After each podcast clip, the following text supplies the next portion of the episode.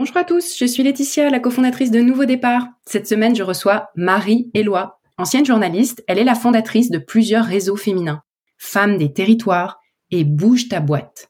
Je l'ai rencontrée plusieurs fois lors d'événements. Elle prend beaucoup la parole pour faire progresser la place des femmes dans l'économie. Et à chaque fois que je l'écoute, je me sens ragaillardie. L'un de ses messages, c'est qu'on ne devrait pas être seul quand on entreprend. Une entrepreneuse qui est bien accompagnée a deux fois plus de chances de réussir. Avec elle, nous allons parler de réseau, d'entrepreneuriat, d'argent pour les femmes et puis pour tout le monde en fait. Merci Marie d'avoir accepté mon invitation.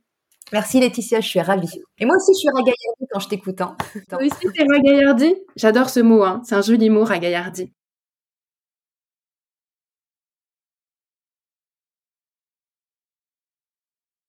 Euh, Marie, tu as une, une vie extrêmement intéressante quand on en entend le récit, parce que tu as fait plein de choses, que justement, tu as eu plein de transitions professionnelles, de prise de conscience, de reconversion, de difficultés, d'obstacles. On pourrait en faire euh, un feuilleton. Euh, tu as, fondé euh, plusieurs réseaux féminins et puis pour ceux qui bah pour ceux qui te connaissent pas, est-ce que tu peux faire ce petit récit que j'ai entendu une ou deux fois et qui est, euh, qui est passionnant parce que tu as même créé une école Montessori, quand même incroyable ça.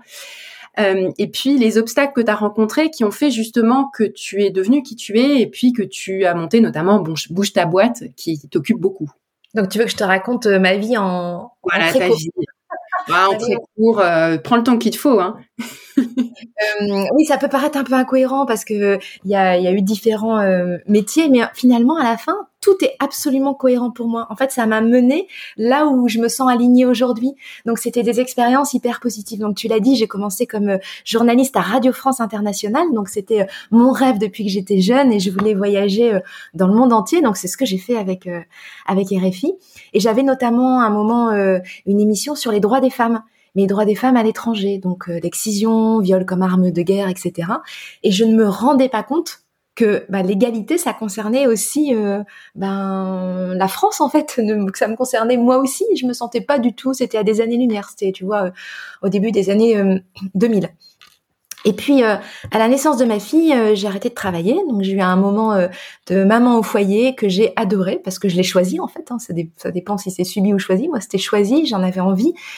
Et puis euh, c'était euh, voilà, c'était c'était un moment euh, très très chouette. Et j'ai cofondé une école Montessori pour ma fille parce que j'avais vu, c'est bizarre de dire pour ma fille d'ailleurs, parce que j'avais vu des écoles Montessori à l'étranger, j'avais vu que c'était extraordinaire pour les enfants, pour l'apprentissage par la confiance en soi, etc. Et l'apprentissage à, son propre rythme. Et j'avais aucune expérience de l'entrepreneuriat à cette époque-là mais je savais que je voulais ça et qu'il fallait ça. Il y en avait pas. J'habitais dans un petit village euh, en Bretagne à, ce moment-là, à l'Armor-Baden, et euh, j'ai rencontré une autre maman qui avait les mêmes envies pour son fils, Manuel Araden, et on s'est dit on va la créer l'école et on l'a créée euh, franchement une semaine. Enfin, ça paraît facile comme ça, mais en fait, c'était hyper dur. C'est hyper dur une école parce que tu te coltines toutes les difficultés de de, de comment dire logistique aussi énormes, non? Bah ouais, enfin plus que ça, c'est que donc la création en elle-même, ça a été facile parce que il a fallu faire de la pédagogie. Tu vois, on était en 2011, Montessori c'était peu connu encore, en tout cas en France, et euh, on a fait beaucoup de pédagogie, mais on a réussi à avoir les locaux de l'école. Je me rappelle, c'était en, en, un mardi d'avril 2011 on a réussi à avoir des locaux euh, gratuits quasiment euh, d'une association magnifique au bord de la mer. Et le jeudi, je mettais avec ma fille des pancartes, euh, c'est sûrement ça dont tu faisais référence tout à l'heure, des pancartes jaune fluo pour dire ouverture d'une école Montessori, porte ouverte ce week-end, et donc ouverture en septembre. Et on était au mois d'avril. Mais j'avais aucune conscience que c'était totalement improbable à faire, quoi. Et c'est ça qui nous a sauvés finalement, parce que ma fille allait avoir trois ans et donc il fallait absolument qu'elle rentre à l'école, il faut trois ans. Et en fait, euh, en, plus, tu avais soit un bébé, soit tu étais enceinte, puisque 2011, tu as eu un autre enfant. Exactement. Euh, mon, fils, mon, fils, est né en même temps que l'école. il est né en juillet, l'école est ouverte en septembre. Et donc, on a, donc ça, j'ai mis ça, des affiches jaunes sur tous les ronds-points, à 30 km à la ronde de l'école. Et le samedi, avec euh, mon ami, on s'est dit, mais est-ce qu'il va y avoir du monde Parce qu'on n'avait pas fait d'études de marché, pas de communication, enfin rien, quoi, à part mes affiches sur les ronds-points. Et en fait, c'était noir de monde. Et le dimanche soir, on avait trouvé euh, euh, bah, tous les parents et tous les enfants pendant deux ans. L'école était complète. On avait trouvé des dons pour acheter du matériel Montessori parce qu'évidemment on n'avait pas d'argent, hein. pas d'argent, pas de famille, on n'avait rien. Euh, on a trouvé des enseignants qui s'est déplacés pour l'école. Et donc l'école a pu ouvrir ses portes euh, en septembre. Et comme tu dis, c'est c'est vraiment très lourd une école euh, comme euh, comme entreprise. Enfin, c'est un modèle associatif, mais c'est c'est de l'entrepreneuriat. Hein. C'est très lourd parce que tu as évidemment la responsabilité des enfants, de leur avenir. Enfin, tu peux absolument pas faire n'importe quoi. Si tu te plantes dans ta boîte, bon, c'est pas grave, tu te plantes. Hein. Ça peut avoir des conséquences, mais là, c'est des enfants. Donc, en plus, c'était les miens aussi dedans. il y en avait 60. Il y en a 60 par an depuis maintenant 12 ans dans cette école. Et, euh, et puis, il faut gérer les enseignants. C'est aussi un autre monde que tu connais par cœur, moi, qui est complètement euh, différent du mien. Et puis, euh, les parents d'élèves. Ça veut dire que j'ai jamais eu une matinée où j'emmenais ma fille à ma fille à l'école où c'était cool. C'est-à-dire, tous les parents me sautaient dessus en disant, eh, il y a ci, il y a ça, ici et ça. Et, euh, et donc, j'ai tenu cinq ans comme coprésidente puis présidente bénévole de l'école. Et à la fin, j'en pouvais plus. donc ça, c'était l'expérience, ma faible expérience dans l'éducation. Mais euh, ma fille, tu vois, est aujourd'hui, elle vient de rentrer euh, en, en, première, elle est euh, et elle est première de sa classe, elle est épanouie, elle vit sa vie. Donc je me dis bon, j'ai bien fait, fait là, faire ça. Fait Là, t'as fait le job. Et puis comme entre comme entraînement à l'entrepreneuriat, on peut pas faire plus difficile. Donc tout le reste paraît facile parce que comme tu le dis, ces problèmes humains mais multipliés par 10, c'est-à-dire les les parents, les enfants, les profs, donc toutes les ressources humaines, plus comme pour toute autre entreprise, les fournisseurs, etc., etc. Euh, ça fait beaucoup. Euh, c'est pas juste des clients et, et des fournisseurs. Ah bah non, c'était mes premiers cheveux blancs. C'était mes premiers cheveux blancs, en plus avec euh, mon fils qui est né en même temps. Et puis j'étais maman solo, donc euh, juste juste après la création de l'école. Donc euh, ouais, c'était j'étais j'étais bénévole pour l'école et j'avais pas de travail rémunéré. Il fallait absolument que je trouve un travail rémunéré. Enfin c'était. tu n'as pas été rémunérée. Non non non, bah non, j'étais présidente, donc présidente d'une asso, et bénévole. Et euh, mais je faisais ça pour euh, les enfants parce que j'y croyais, parce que tu vois, tu disais parler d'argent, mais euh, moi j'aurais tout fait tout gratuit tout le temps. Euh, alors j'ai travaillé depuis, hein, parce que ça fait 12 ans, mais c'est encore difficile pour moi de, de d'être rémunéré de au juste prix, tu vois, euh, parce que je me dis mais c'est important, il faut le faire et enfin voilà. Et, euh, et c'est là où j'ai compris qu'il y avait un bug quand même, parce que quand tu es au RSA et que tu es bénévole à temps plein, il y a quand même un truc sur l'argent et sur, euh, sur ta valeur, tu vois, qui pose problème. Donc euh, en parallèle, du coup, bah, j'ai créé le réseau Femmes de Bretagne parce que j'avais vu beaucoup de mamans et puis surtout j'avais vu cette sororité au sein de l'école parce que c'était beaucoup des mamans qui portaient ça. Tu vois, on avait même construit des nouveaux locaux, puis on, on était toutes très actives dans l'école pour que ça soit la, moins chère de France à l'époque Et, euh, et donc j'ai vu cette sororité que j'ai découverte finalement. J'ai adoré et j'ai vu aussi que quand on se parlait, on s'encourageait vachement sur nos projets. Et je me disais, on se dit mais tu vas y arriver. Et est-ce que tu as pensé à ça Et est-ce que tu connais un tel et tout? Et je me suis dit ben ça serait génial de faire ça euh, à l'échelle de la Bretagne pour qu'on puisse créer, s'entraider et créer euh, son entreprise. Bon, je connaissais personne, hein, donc j'ai frappé à peu près à toutes les portes. et, euh, et puis une plateforme est née euh, quelques années plus tard, en septembre 2014, plateforme d'entraide pour créer son entreprise Femmes de Bretagne, donc réseau collaboratif. Et je savais pas trop ce que ça allait donner, enfin si, j'espérais que ça allait marcher, mais très vite, il y a eu plus de 1000 Bretonnes dessus qui ont commencé à s'entraider. Et là, elles m'ont dit, mais Marie, maintenant, on veut se rencontrer. Moi, j'avais prévu que du digital. Donc, euh, que en échange, donc on pouvait présenter son projet, partager des coups de pouce et tout. Et je leur dit, non, non, c'est pas possible, hein, il y a d'autres réseaux qui font ça. Euh, nous, je voulais pas marcher sur leur plate-bande, tu sais le truc euh, hyper euh, bien conforme, la bonne élève quoi. tu vois tous les travers. Et elles m'ont dit, mais de toute façon, on fait ce qu'on veut. Donc j'ai dit oui. Et en fait, elles se sont rencontrées et c'était extraordinaire. C'était le début des rencontres. Et aujourd'hui, tu vois, depuis maintenant 2015, euh, c'est 500 rencontres et ateliers, donc 500 événements par an en Bretagne, rien qu'en Bretagne. Et puis depuis rien dans 70 villes, enfin ça rayonne dans 70 villes. Et ensuite, on a développé ça au niveau national, parce que mon rêve, c'était évidemment de le développer au niveau national. On a développé ça avec la Fondation Entreprendre, euh, Femmes des Territoires. Donc maintenant, c'est partout en France. C'est euh, bah, d'ici la fin de l'année, je pense que ça sera 75 antennes en dehors de la Bretagne. Donc on en a déjà euh, plus de 50. Et euh, c'est 700 ateliers en dehors de la Bretagne euh, l'année dernière. Et c'est 10 000 femmes accompagnées l'année dernière, tu vois, donc c'est gigantesque. Donc on a réussi à, d'abord faire ça au niveau régional, faire toutes les erreurs possibles, enfin pas toutes mais beaucoup, et ensuite essayer de faire le modèle en mieux euh, au niveau national avec Femmes des Territoires. Donc ça c'était en 2019. En 2007, j'ai créé euh, Bouge, ta boîte, donc là qui est un réseau business parce que je me suis rendu compte à force de rencontrer des femmes entrepreneurs heureux qu'elles me disaient toutes, euh, enfin qu'il y avait là aussi un bug, c'est-à-dire à la fin elles me disaient toutes, mais Marie en fait j'en vis pas de mon activité. Donc je me dis bah c'est quand même bizarre toutes ces femmes qui vivent pas de leur activité. Puis je, et puis ça te parce que, pas, tu vivais pas de ton activité non plus avant, donc. Euh, avant non, mes femmes de Bretagne si, donc euh, directrice de de l'association pour être rémunérée, c'était une obligation en fait.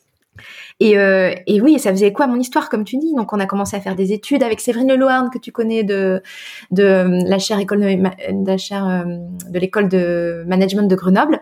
Et là, on s'est rendu compte, et depuis, on a fait plusieurs études. Et tu vois, la dernière, on, va la sortir bientôt, mais à nouveau, ça corrobore ça.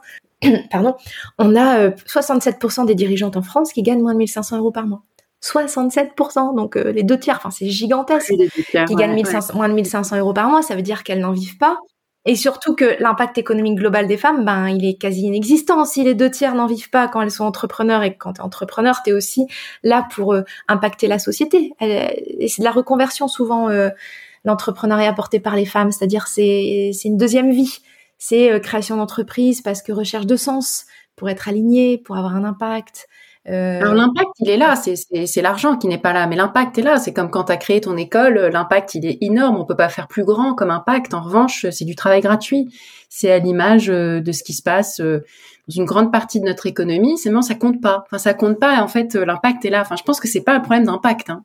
Ah non, mais non, justement, elles l'ont créé pour l'impact. Mais ce que je leur dis tout le temps, c'est très bien ça. C'est essentiel pour notre société. Mais si on n'en vit pas, bah, notre impact il va être nul. Donc l'objectif il n'est pas atteint. Donc euh, il faut absolument en vivre et, euh, et c'est comme ça qu'on aura cet impact. C'est comme ça que ça va marcher. C'est comme ça qu'on va réussir à, à bouger les lignes autour de soi. Mais pour ça, il faut en vivre. Et l'argent, comme tu dis souvent, c'est pas un gros mot en fait, ça va ensemble. C'est une énergie qui nous permet d'aller plus loin. Et donc pour nous, c'est le business et le sens, ça va ensemble. C'est pas contradictoire, c'est ensemble. Et donc, euh, et donc, au vu de tout ça, j'ai vu, j'ai regardé aussi tous les réseaux féminins comme Femmes des Territoires ou Femmes de Bretagne, des réseaux d'entraide, de création d'entreprises, de networking, de mandats, mais t'avais pas de réseau business. Alors que quand tu regardes les hommes, euh, bah, ils ont peu de réseaux d'entraide finalement, c'est beaucoup des réseaux business.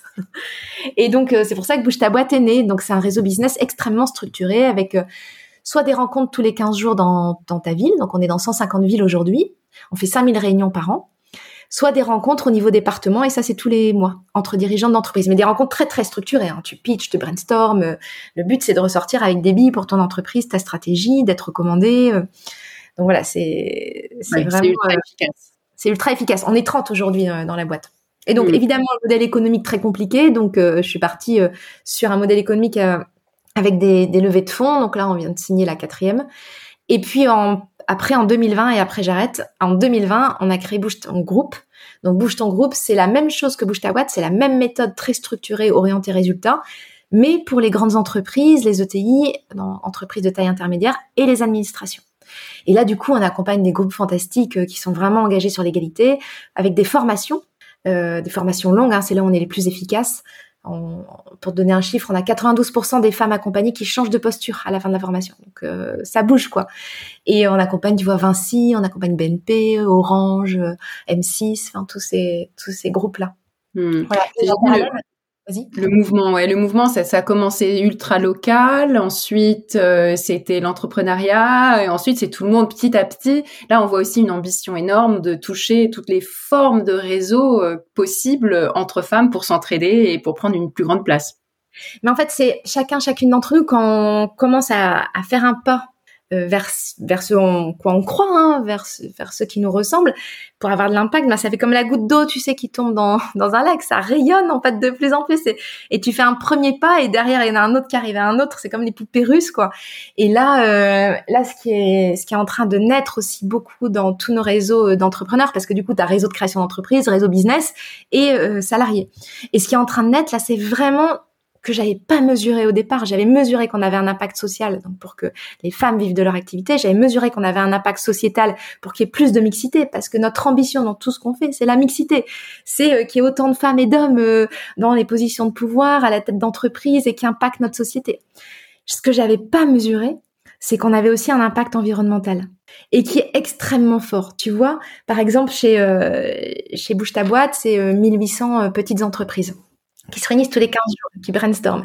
Et en fait, euh, tu, tu vois, hier, j'ai fait un atelier pour des bougeuses, elles s'appellent les bougeuses chez nous, au Mans. J'ai fait un atelier RSE. Et je leur dis, mais c'est quoi la RSE Et puis, on, leur fait travailler, je leur fais travailler leur impact pour montrer quel impact elles apportent à la société. Et en fait, elles en font toutes, je te assure Laetitia, elles en font toutes, mais sans le nommer, sans l'avoir formalisé, sans le mettre en avant. Mais elles en font toutes. J'avais une fleuriste géniale. Elle me dit, bah moi RSE, c'est pas trop, euh, c'est pas trop pour moi quoi. Et elle fait des fleurs de saison locales uniquement et elle a quitté l'entreprise dans laquelle elle bossait de fleuriste parce que justement c'était pas des fleurs de saison, pas des fleurs locales. Je dis mais regarde, t'en es l'exemple même. Elle m'a dit mais oui en fait c'est extraordinaire et les autres aussi. Et en fait ce dont on a, ce qu'on n'a pas encore perçu euh, en France, c'est que les petites entreprises sont fer de lance de la transition écologique. Elles sont 3 millions 8 en France. Elles ont elles ont un pouvoir énorme de changer la société. Ça va pas venir de une ou deux grandes sociétés, une ou deux startups qui vont changer et apporter la transition écologique, ça, enfin, apporter des solutions. Ça va venir de chacun et chacune d'entre nous. Et les petites entreprises ont un rôle immense à jouer. Le problème, c'est très dur de les toucher parce qu'elles sont euh, éparpillées partout. Et nous, les réseaux, on a cette capacité de les toucher et de les transformer. Surtout que les femmes entrepreneurs sont fer de lance sur ces sujets-là. Elles sont fer de lance parce que comme elles ont été longtemps exclues du monde économique, elles ont été aussi finalement, par chance, euh, un peu à l'écart des carcans qui étaient la norme dans le monde économique, des, des modes opératoires euh, économiques. Elles ont pu en inventer des nouveaux. Et donc, elles ont ce temps d'avance sur tout ce qui est local, recyclage, bio, care, euh, mais même de manière éthique, la façon de travailler, le collaboratif. Elles ont ce temps d'avance. Et donc, je n'avais pas mesuré qu'on avait aussi cet impact-là et ce pouvoir de transformation via tout le réseau. Donc nous, évidemment, on essaie d'être le plus exemplaire possible. Donc euh, là, on va être Bicorp, on est évidemment entreprise à mission, tous ces sujets-là. Et, et là maintenant, on essaie vraiment de faire en sorte que toutes les entreprises qu'on accompagne, elles puissent elles aussi jouer un rôle dans cette transition. Je pourrais pas me regarder dans la glace, sinon, euh, tu vois, en me disant bah j'ai rien fait pour ça, c'est pas possible. Et donc tu vois, ça fait beaucoup de trucs. Ça fait l'école, ça fait journaliste, ça fait l'école, ça fait euh, les réseaux féminins et l'environnement. Et en fait, tout est lié parce que euh, le journalisme, ça m'a appris, euh, ben, ça m'a appris les droits des femmes et ça m'a appris à connaître aussi toutes les cultures différentes qui me serviront, je pense, pour la suite. L'école, ça m'a appris le collaboratif, ça m'a appris l'intelligence collective, la sororité. Et après, les réseaux, ça m'a appris à travailler sur l'égalité, la place et l'impact des femmes dans l'économie. Et en voyant la place et l'impact des femmes, l'impact des femmes dans l'économie, ben, notre place aussi dans la société. Et donc, sur les sujets notamment bah, de paix, d'environnement, on voit bien que plus les groupes sont mixtes, plus il y a de paix, plus il y a d'environnement. C'est pas euh, les femmes sont meilleures, les trucs, c'est, c'est pas contre en fait, c'est pas ça. C'est quand c'est mixte, quand il y a les deux, c'est là où on est plus performant. Bon, ça on a compris qu'on était plus performant économiquement, mais c'est là aussi où il y a plus de travaillent ensemble et donc de paix. C'est prouvé, il y a des études. Et c'est là aussi où il y a plus de prise en compte de tous les enjeux sociaux, sociétaux, environnementaux. Donc il faut absolument qu'il y ait plus de mixité et ça, c'est tout ce qui nous embarque. Dans ton parcours, il y a un fil conducteur aussi, c'est le fait d'utiliser les récits, le fait de raconter, en fait, pour connecter raconter pour connecter. Finalement, que tu sois journaliste, que tu crées une école ou que tu crées des réseaux ou que tu euh, soutiennes l'entrepreneuriat, euh, il y a ce fil conducteur de pour que ça se fasse, il faut raconter, il faut raconter des récits, il faut connecter par les récits en fait. Je sais pas si ça te parle ce que je te dis mais moi j'ai vraiment cette impression là que au cœur de tout ça, il y a le fait d'être capable de créer des récits qui tiennent et qui vont soutenir les liens en fait. Alors euh, oui, j'avais pas vu ça comme ça, mais t'as raison. Et, peut-être plus, tu vois, mettre les récits des autres en, avant. Mais t'as raison. T'as raison. Les aussi, tu mets les récits des autres en avant, mais il y a quand même quelque chose autour de, quand même, la parole, en fait, la prise de parole, le fait de structurer en mots un certain nombre de choses pour pouvoir connecter euh, et les choses et les gens. T'as raison, et pourtant, euh, je suis, enfin, j'étais hyper timide, tu vois. C'est pour ça que j'étais derrière mon micro, c'était bien facile. derrière le micro, c'est plus facile. J'aimerais bien qu'on parle de territoire parce que tu as forcément une vision euh, avec Femmes des territoires et puis euh, étant euh, souvent en, déplacement, tu as cette vision de je voudrais que tu fasses le lien, enfin j'aimerais avoir ton analyse sur le lien entre les territoires et les réseaux parce que il y a cette idée d'un ancrage sur lequel j'aimerais t'entendre. Est-ce que c'est plus puissant quand on est ancré? Est-ce que ces liens qu'on crée dans un dans un réseau autour de soi qui est aussi physique ils sont plus puissants, ils sont plus intéressants? Euh, et puis euh, sur la question de la densité aussi, est-ce qu'un territoire qui est un peu moins dense permet finalement de générer des liens plus forts? Parce que comme on n'est pas dans l'ultra densité par exemple d'une très grande métropole euh, où tout le monde est anonyme et où on se connecte pas forcément, on a beaucoup de liens mais ces liens sont moins forts. Ou bien, euh, enfin voilà, ça c'est la deuxième dimension. Et la troisième, c'est sur la disparité régionale et territoriale. Euh, Est-ce que toi, tu as observé des choses intéressantes, par exemple sur la Bretagne, qui est cette région que tout le monde connaît pour la force de ses liens, hein, pour cette identité hyper forte. Euh, euh moi, je suis breton, moi, je suis bretonne. Enfin, ce truc que, que pas beaucoup de régions ont. La Normandie, elle a pas ça. Moi, j'essaie de pousser mon mari normand à dire je suis normand, comme les Bretons disent je suis breton, mais ça le fait pas. Euh, donc voilà, il y a plein de questions en une, mais je voudrais avoir ta vision là sur le, la question des, réseaux et des territoires. Alors, je, vais essayer de répondre à ces questions qui me paraissent très philosophiques, Laetitia. je vais faire de mon mieux euh, et très concrètes en même temps. Hein. Mais euh, d'abord, pour répondre aux territoires s'il y a des disparités, oui, évidemment, il y a des disparités entre les territoires, mais c'est ça aussi qui fait euh, la richesse après au niveau national. Et je, tu vois, femmes de Bretagne et femmes des territoires finalement sont nées de la Bretagne. Bouge ta boîte, les équipes sont à Rennes. Bouge ton groupe aussi.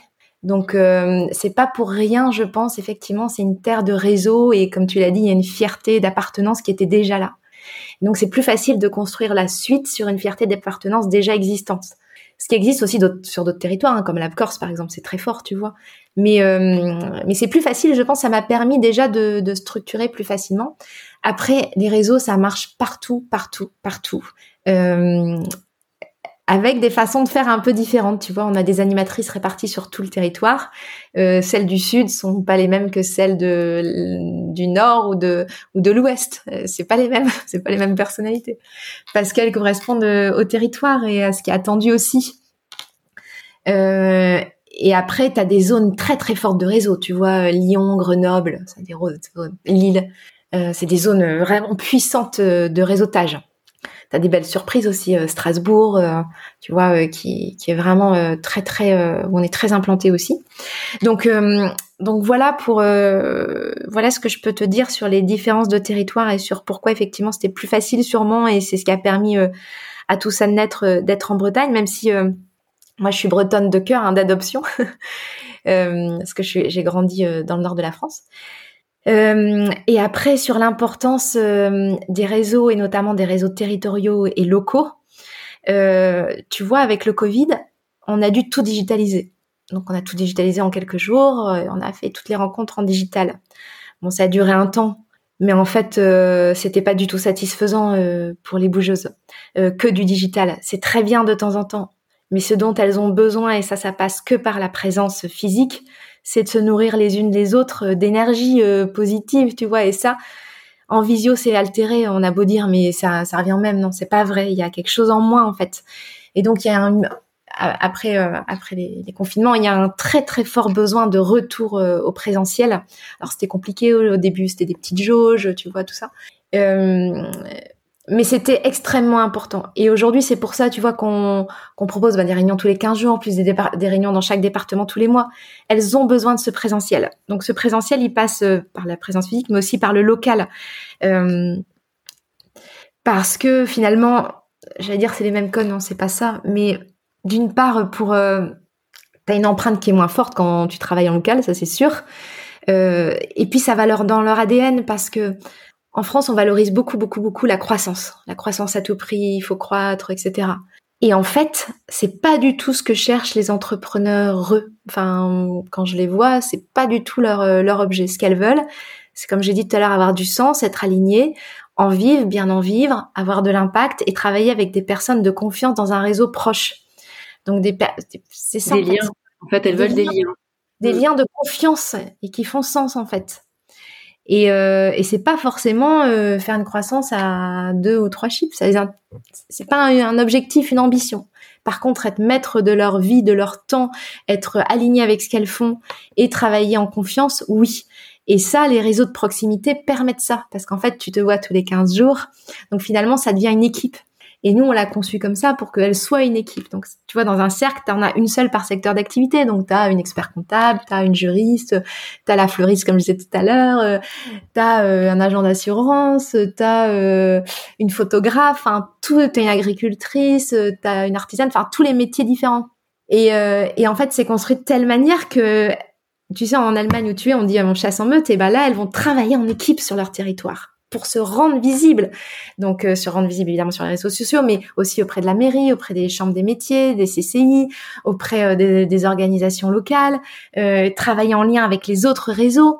locaux, donc vraiment arriver en force, enfin travailler en force au, beau sens du terme, c'est-à-dire avec la puissance d'action qu'elles peuvent avoir, et ça leur donne, ça démultiplie euh, leur propre capacité d'agir en fait. Parce que c'est comme si elles, elles connectaient tout leur cerveau ensemble. Ça démultiplie leur euh, leur euh, tu vois elles font des brainstorming tous les 15 jours. Donc sur leur capacité à inventer des nouvelles stratégies à aller voir des nouveaux clients à se mettre en avant à ajuster leur prix En fait, c'est du coup, ça fait une vingtaine de cerveaux connectés pour leur propre entreprise. C'est comme si elles avaient un comité stratégique, tu vois.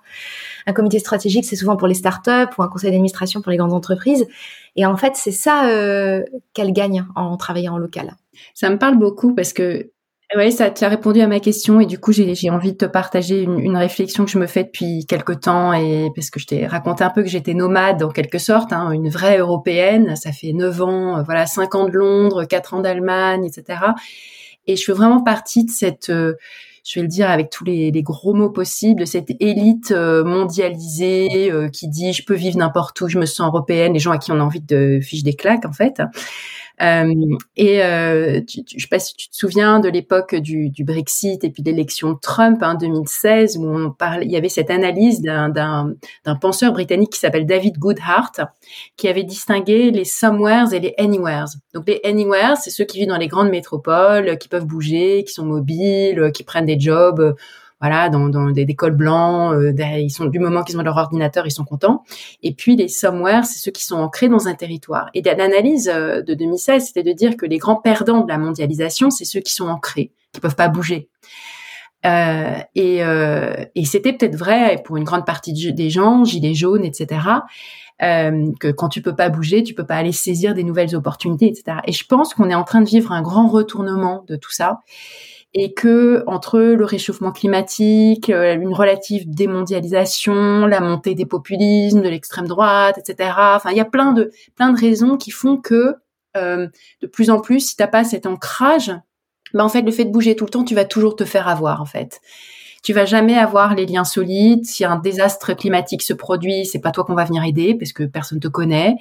Euh, si, euh, enfin, etc., etc. Et donc, euh, voilà, je me dis qu'aujourd'hui, que l'avenir sera à ceux qui sont, qui ont un ancrage en fait, qui ont investi dans un territoire, investi même, je veux dire, euh, symboliquement, et envie d'y rester et envie de le protéger, de le défendre, et qui ont ces liens, ces liens forts de gens comme tu les décris là, les femmes euh, qui qui, qui se revoient régulièrement et qui euh, et qui connectent leur cerveau entre elles et qui vont beaucoup plus loin. Donc euh, ça me parle vraiment très fortement parce que je le vis dans mes tripes. Enfin, ça a l'air d'être ultra philosophique là, mais en fait c'est c'est quelque chose que je suis en train dont je prends conscience. Je me dis voilà, je vais retourner dans mon pays l'année prochaine et je vais m'ancrer cette fois. et je vais m'ancrer et je vais voir des gens en vrai régulièrement et, justement avoir une définition du réseau qui ne passe pas que par euh, qui ne passe pas que par l'internet et puis des événements ponctuels mais par euh, voilà le fait de passer une pommade régulière en, en, voyant les gens de manière euh, régulière. en fait, c'est très juste ce que tu dis. En fait, pour moi, il faut les deux. C'est-à-dire, il faut une fierté d'appartenance. Tu vois, il y a une fierté d'appartenance au niveau euh, national euh, du réseau parce que c'est un partage de valeurs et puis elles échangent entre elles en fonction des raisons. Elles restent, elles restent pas que sur leur local parce que on a une plateforme donc tu vois il y a, y a 250 000 messages échangés chaque année donc euh, c'est extrêmement actif entre elles au niveau national. Donc il y a cette fierté d'appartenance avec des valeurs similaires et, une envie euh, similaire d'engagement. Et après il y a ce réseau de proximité qui fait tout le sel aussi et qui permet finalement d'aller plus en plus en profondeur. C'est-à-dire, il y en a un qui permet d'explorer et, d'avoir des nouvelles idées, d'aérer, et l'autre qui permet vraiment, comme tu dis, d'être ancré, d'aller plus en profondeur. Euh, et, et, comme tu disais, pour moi, c'est l'avenir, le, le micro local, parce que avec la raréfaction des ressources et notamment de l'énergie, euh, ben j'imagine que de plus en plus le local va être valorisé, notamment bah, pour son empreinte euh, euh, carbone. On va faire attention à acheter en local de plus en plus. Hein, de, est-ce que ça vient du local ou est-ce que c'est acheté à 1000 bornes ou à 10 000 en fait Donc euh, on va faire de plus en plus attention à ça. Donc travailler avec un tissu local, c'est ça aussi qui va permettre bah, de développer sa carrière ou son entreprise. Et puis c'est Utopie qui me disait ça. Alors j'ai plus les chiffres tout à fait exacts. Je suis désolée, c'est le cabinet, vous savez, de conseil de développement Il me disait ouais, Elisabeth Laville, et disait euh, en fait 80 euh, ou 90% euh, de ce qui est produit dans une ville en local est exporté et à l'inverse 80-90% de ce qui est utilisé dans cette ville est importé. Et en fait, c'est un peu marcher sur la tête et il va falloir revenir à quelque chose de plus juste et de plus raisonnable. Donc oui, le local et les territoires sont extrêmement importants, extrêmement importants et peu valorisés encore aujourd'hui. Mmh, mmh. Je voudrais qu'on parle un peu d'entrepreneuriat euh, et, et, tu as mentionné tout à l'heure le fait que euh, 67% des femmes qui entreprennent gagnent moins de 1500 euros net euh, par mois, euh, donc euh, très peu. Alors qu'on pourrait aussi dire que le fait qu'il y ait beaucoup plus de femmes entrepreneurs aujourd'hui, c'est une bonne nouvelle, qu'il y en a, elles étaient tellement minoritaires dans les créateurs d'entreprises il y a encore 20-30 ans, c'était une toute petite minorité. Aujourd'hui, c'est nettement plus d'un tiers, je crois, des créations d'entreprises qui sont le fait de femmes euh, en France, toute entreprise confondue, ce qui est quand même euh, positif. Euh, mais comment est-ce que voilà, comment voir la chose? Est-ce que du coup le, cette augmentation de l'entrepreneuriat au féminin n'est pas tant une bonne nouvelle que ça? Ou bien est-ce que c'est une première étape et puis et puis le reste viendra? Non, c'est une première étape, c'est une excellente nouvelle. Alors les chiffres augmentent peu, euh, parce que quand tu regardes, euh, tu, as raison, c'est un tiers qui est annoncé euh, tout le temps. Mais quand tu regardes les femmes exclusivement à la tête de l'entreprise, c'est 21%. Et c'est 70 et, et, des poussières uniquement des hommes. Donc après, tu as, le truc mixte, tu vois. Donc ça reste encore faible, hein, parce que tu imagines seuls 20% d'hommes entrepreneurs et 80% de femmes entrepreneurs, ça ferait bizarre. Et, et donc ça, à l'inverse, je veux dire. Et donc ça reste, ça reste faible, mais c'est une extrêmement bonne nouvelle parce que comme je disais tout à l'heure, ça permet d'un d'impulser, d'insuffler des nouveaux codes, des nouvelles façons de faire, de travailler, euh, des nouvelles façons aussi de consommer. Euh, donc c'est une très très bonne nouvelle. Comme je disais, pour moi, elles sont fer de lance de cette nouvelle société. Euh, le vrai problème, c'est d'en vivre. C'est le problème. Et en fait, là, si on exclut les startups où là, tu as des, des sujets de financement, on voit bien qu'elles sont très peu financées comparées aux hommes, etc. Donc ça, mais c'est une, une niche, hein, euh, les startups dans le monde de l'entrepreneuriat. 99% des entreprises, c'est des TPE, PME, donc petites entreprises, moyennes entreprises. Et, et en dehors de, de, des startups, dans le monde de l'entrepreneuriat, le vrai sujet et la vraie différence avec les hommes, qui fait que les femmes n'en vivent pas, c'est le réseau. Point barre. C'est-à-dire que les hommes, naturellement, d'une manière ou d'une autre, ils vont réseauter, de manière formelle ou informelle, ils vont réseauter. Ils vont demander, ils vont afficher leurs trucs, ils vont euh, être se recommander. C'est c'est comme ça, c'est culturel, c'est ça se fait. Nous les femmes, on a été habituées à ne pas réseauter, donc à rester isolées et à faire les choses toutes seules dans, dans notre coin en faisant le moins de bruit possible. Clairement. Ce qui fait que quand tu crées ton entreprise, et comme je disais, c'est de la reconversion généralement, euh, donc tu es souvent aidé euh, par Pôle Emploi, donc avec un, un capital ou, euh, ou de l'aide, c'est au moment d'une reconversion, donc euh, généralement tu es, au chômage. En tout cas, c'est le plus grand fournisseur et, et, soutien des, de la création d'entreprise.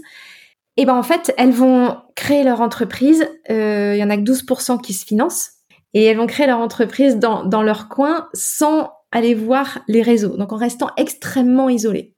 Et en fait, c'est la grande erreur parce que quand tu crées ton entreprise, mais moi j'étais pareil, hein, j'aurais jamais osé pousser la porte d'un réseau. C'est pour ça que j'ai créé ces réseaux. Je n'aurais jamais, jamais je me sens senti légitime de pousser la porte d'un réseau en disant euh, bonjour, je suis en train de créer mon entreprise, je suis entrepreneur. Enfin, je j'aurais jamais dit ça comme ça.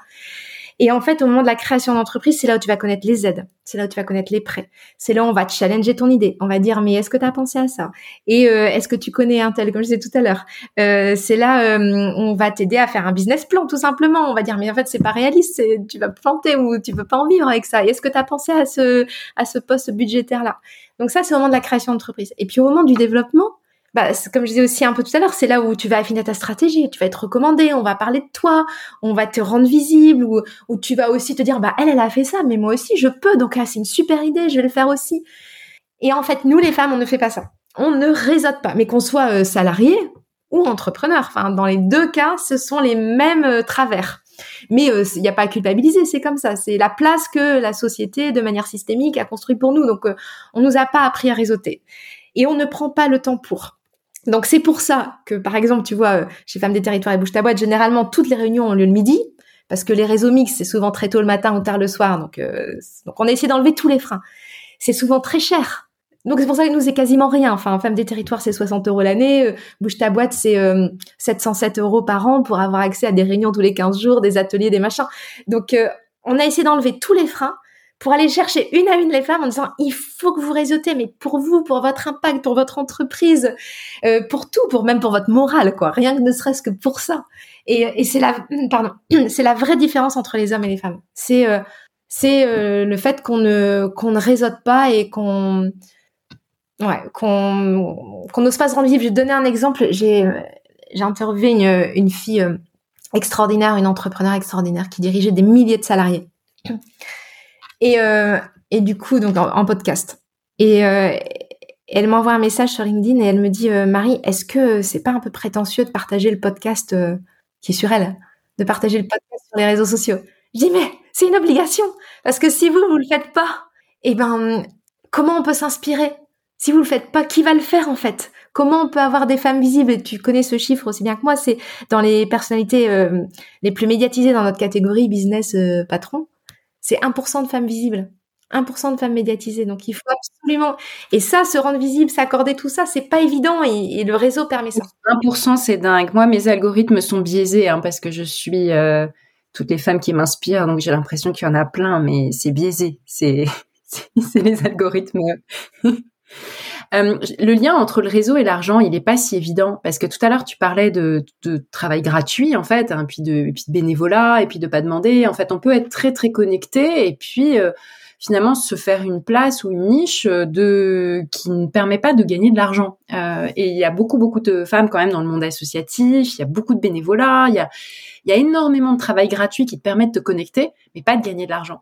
Comment est-ce que se fait cette conversion entre je fais du réseau et j'arrive à gagner plus d'argent, nettement plus d'argent, non seulement à sortir de la pauvreté, mais à accéder à, des niveaux de richesse euh, plus élevés Ben déjà, faut en parler. déjà, quand tu parles, quand tu détabouises, et c'est ce que tu fais, hein, quand tu parles d'argent, bah du coup, tu te dis, c'est là où tu te rends compte qu'il y, a un, problème et que finalement, c'est possible de faire autrement. Mais euh, c'est pour ça que tu vois, dans un réseau euh, d'entrepreneurs ou même de salariés, on va parler d'argent. Et c'est là on va dire mais en fait euh, t'as raison, euh, c'est pas logique. Euh, généralement nous quand on rencontre des entrepreneurs en démarrage, des entrepreneurs eux, on sait déjà d'avance qu'elles peuvent doubler leur prix par rapport à ce qu'elles ont affiché parce qu'elles disent oui mais comme je débute je vais faire pas trop cher et puis j'ai envie qu'ils me prennent et puis et puis parce que c'est toi et puis parce que machin etc mais moi la première j'étais pareil voilà et ben et ben du coup on n'affiche pas notre juste prix. Donc on n'affiche pas notre juste prix qu'on met pas toutes les charges. Forcément c'est difficile d'en vivre. Donc il faut aussi travailler notre valeur. Et travailler notre valeur ça passe aussi par euh, l'intelligence collective les pairs. Je crois beaucoup au travail entre pairs. On parle beaucoup tu vois de mentorat mais alors, le mentorat a vraiment son utilité sur euh, énormément d'aspects mais ça reste euh, souvent descendant sauf si la personne est bien formée. Ça peut être descendant. Le travail entre pairs bah finalement c'est de l'énergie qui circule et c'est de c'est des tips qui circulent, c'est-à-dire qu'on s'apporte autant qu'on reçoit. Et ça, c'est extrêmement gratifiant. Et du coup, t'as pas besoin de faire de conférences sur la confiance en soi quand tu travailles entre pairs. Tu te l'accordes mutuellement finalement. Le fait d'être ensemble, d'échanger, de, de, partager, de notamment sur ces sujets euh, euh, d'argent, de financement, de travail, etc. Bah, ça permet d'aller plus loin et de se dire euh, rien que par l'exemple, en voyant l'autre, en disant bah oui, on peut faire différemment et travailler ensemble à, faire autrement. Hmm. Tu vois, moi, Oui, déjà en parler, mais je trouve c'est pas toujours facile, euh, notamment dans les réseaux féminins, quand il y a ce lien de sororité, ce lien affectif fort, etc. Moi, je trouve ça encore plus dur de demander de l'argent. À l'inverse, euh, quand j'ai un interlocuteur que je connais pas très très bien, etc. Pour moi, c'est plus facile, devenu beaucoup plus facile. Et donc le, lien, fort, le lien affectif, qui pourtant est, bon sur tous les autres points de vue, du point de vue de l'argent, moi, il m'inhibe. Je, je ah mais non, mais non, mais il y a un lien oui, alors c'est tout à fait juste et ça, les hommes ne l'ont pas non plus, je pense. Donc ça aussi, c'est assez naturel, c'est-à-dire que ah, mais parce que c'est toi, parce que je te connais, n'ose pas. Alors que les hommes, au contraire, ils vont essayer de faire en sorte que, bah, grâce à, à lui, euh, son ami gagne plus en fait. Enfin, donc euh, il y, a, y a une, alors peut-être pas de manière générale, mais enfin si quand même, mais il y a, y a un biais là-dessus. effectivement, le lien affectif. C'est pour ça que dans les réseaux féminins, il faut organiser ça et c'est ce qu'on a essayé de faire à la fois chez Bouge ton groupe pour les salariés et chez Bouge ta boîte pour les entrepreneurs. On a essayé de faire, enfin, on a fait en sorte qu'on parle d'argent, que euh, ça soit pas tabou et que on ait aussi cet objectif collectivement de lever le tabou. Par exemple, je te prends un cercle. L'autre jour, j'étais à Saint-Malo, dans le cercle de Saint-Malo, j'ai adoré euh, d'entrepreneurs. Elles commencent leur réunion et normalement ça devrait être partout comme ça, en disant euh, ce mois-ci, on a fait 25 000 euros de chiffre d'affaires les unes grâce aux autres. moi j'ai eu un coup de boost, une recommandation de temps, donc merci Laetitia pour ce coup de boost. Grâce à toi, j'ai signé un contrat de temps. Et donc du coup, tu vois, quand tu détabouises en mettant les mains dedans, en fait, et en l'organisant parce que je t'assure que sinon, les entrepreneurs, et moi la première, on fait tout pour éviter ce sujet. C'est évident. Quand tu es dans un réseau, on va tout faire pour éviter ce sujet. Donc il faut l'organiser de telle manière à, ce qu'il ne puisse pas être évité. Et c'est vraiment euh, tout notre rapport aussi, tu vois. Et là, c'est drôle, on a fait une enquête euh, auprès des, bougeuses. Et donc elles ont été euh, des, centaines et des centaines à répondre. Et tout d'un coup, au moment des questions argent, t'en as plus que la moitié qui a répondu. Elle fuit. C'est très très Du coup, on oblige, c'est-à-dire que dans le réseau, c'est organisé de telle manière que c'est une étape obligée tous les 15 jours de parler d'argent, de parler de son business plan. Donc, tu es obligé de le faire. Tu que 60% des entrepreneurs qui le font. C'est obligé de parler de, ton, bah, de, de ce dont tu as besoin. Donc, j'ai besoin de deux clients.